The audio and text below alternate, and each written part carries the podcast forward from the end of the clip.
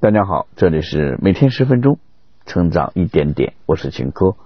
今天我们要分享的这本书叫《原则》，了解华尔街的传奇人物瑞达利欧的工作和生活原则，学习他的人生智慧。《原则》这本书主要介绍了作者瑞达利欧的生活和工作原则，其中包含了二十一条高原则。一百三十九条中原则和三百六十五条风原则，这些原则涵盖为人处事、公司管理两大方面的内容。二零一零年，桥水公司的官网首次公开了这些原则之后，引起了无数企业家、管理者、职场人士争相阅读。这些原则被下载超过了三百万次。本书的作者瑞。达里欧是桥水基金的创始人，在他的领导下，桥水基金成为世界上资产规模最大的对冲基金。他曾被美国《时代》杂志评选为全球一百位最具影响力的人物之一，并跻身福布斯世界前一百名的富豪行列。由于他独到的投资准则，改变了基金业。美国 CRO 经理人杂志称其为投资界的史蒂夫·乔布斯。本书的核心内容分两个部分：第一，瑞达利欧追寻事实的原则是什么？和瑞达利欧实现目标的原则是什么？下面我们就通过十分钟左右的时间，一起来看一下这本书的精髓部分。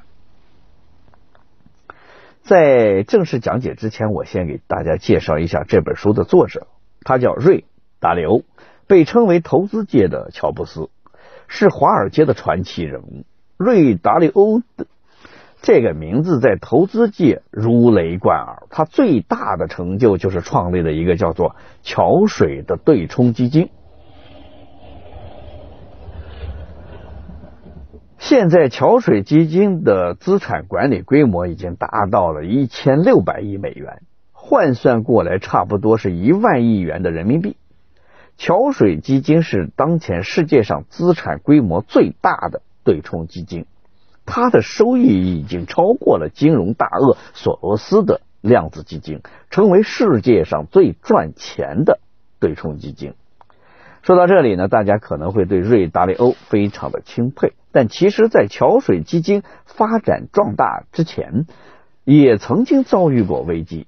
那是在一九八二年，由于达利欧分析错误导致投资失败，使公司损失了很多的钱，连员工的工资都发不出来。无奈之下，员工相继离职，最终只剩下达利欧一个人。那时他要靠父亲的资助，甚至是卖掉汽车来维持生活。达利欧在书中表示，这是他人生中最惨重的一次失利。他遭受了毁灭性的打击，开始怀疑自己是否应该坚持梦想。然而，达利欧说，正是这次失败让他开始深度的思考，并且逐步的形成了自己的一套原则。他靠着这些原则走出了人生的低谷，逐步把桥水基金发展壮大，从而实现了逆风翻盘。说到这里，大家是不是对这些原则有很多的好奇呢？今天这本原则将为我们揭示瑞达利欧坚持四十多年的工作和生活原则。这些原则对于想要成就一番事业的人来说，有很大的实用价值。由于篇幅问题，我们将具体讲述其中的两个原则。好了，接下来我们会对本书的核心内容做一个讲解。我们先从第一个部分来开始。瑞达利欧追寻事实的原则是什么？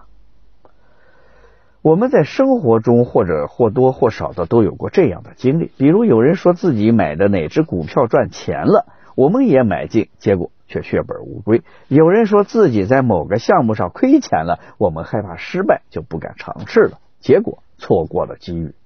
很多人都认为自己是个理性的、有原则的，但实际上他们做事情往往只靠自己的感觉，或者听别人怎么说，而忽略了对真相和事实的追寻。作者达利欧认为，我们只有认清了事实和真相，才能成为生活的主人。为此，我们要理解人的差异，做到头脑极度的开放。说到这儿，大家可能会疑问：什么是人的差异？作者达利欧是这么解释的：由于我们的生理结构和生活经历不同，导致我们的思维方式也不同。这让我们对同一件事情会产生不同的看法，就像我们常说的，一千个人眼中就有一千个哈姆雷特。正是因为人与人之间有着很大的差异，所以我们就必须做到头脑极度开放，以便更清弄清楚事实。那么，什么是头脑极度开放呢？作者认为这是一种态度。也是一种行为，它需要我们内心深处有一种担忧。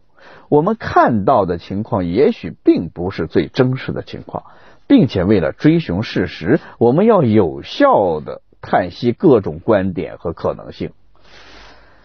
这说起来有些难以理解。我们举个简单的例子吧。二零一三年，作者达利欧的医生告诉他，他出现了食道癌的早期症状。这种病常规的治疗方案是切除食管，但因为他的病情特殊，医生建议他先观望病情。为了弄清楚事实，达利欧又见了两位医生。第一位医生说他的病情正在快速的恶化，只能进行手术治疗。第三位医生告诉他，只要他坚持检查，一出现新的组织生长就切除。不使病情转移到血液循环里，他就没事。经过多方的分析，达利欧最终决定采取第三个方案。然而，在检查的过程中，却出现了另外一个结论：他的食道组织很正常，根本就没有患癌的前兆。我们可以试想一下，如果达利欧没有追寻事实，他会出现什么样的情况？第一种是观望不存在的病情整天担忧；第二种是进行了不必要的手术，造成了身体伤害。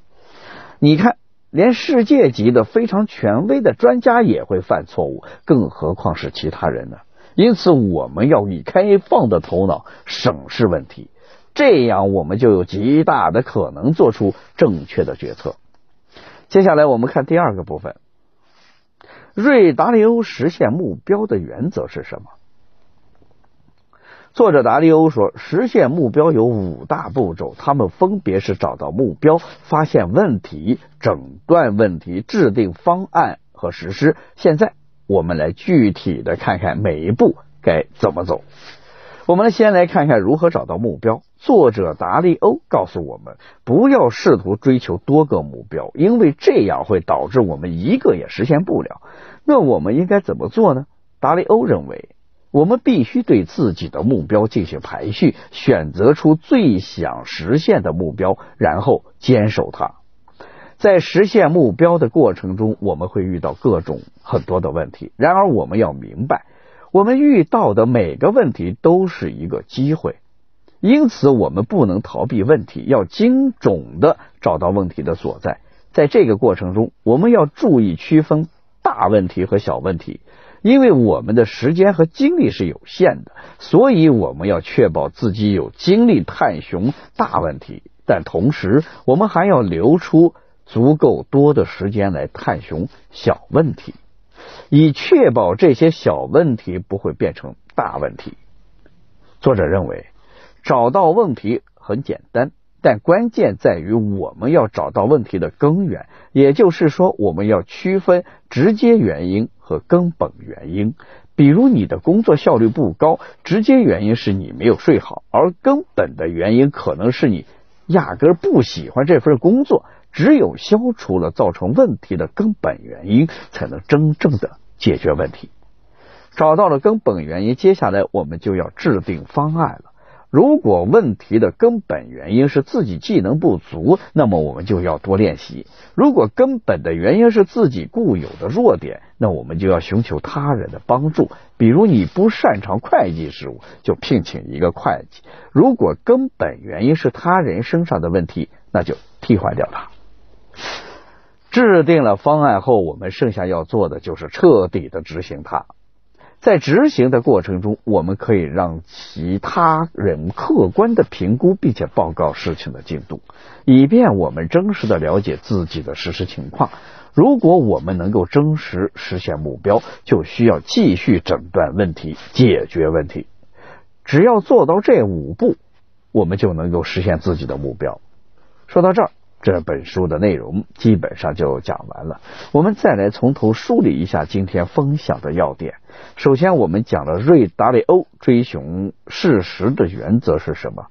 作者认为原则主要有两点：一是理解人的差异，二是做到头脑的极度开放。然后我们讲了瑞达利欧实现目标的原则是什么？实现目标有五大步骤，分别是找到目标、发现问题、诊断问题、制定方案和实施。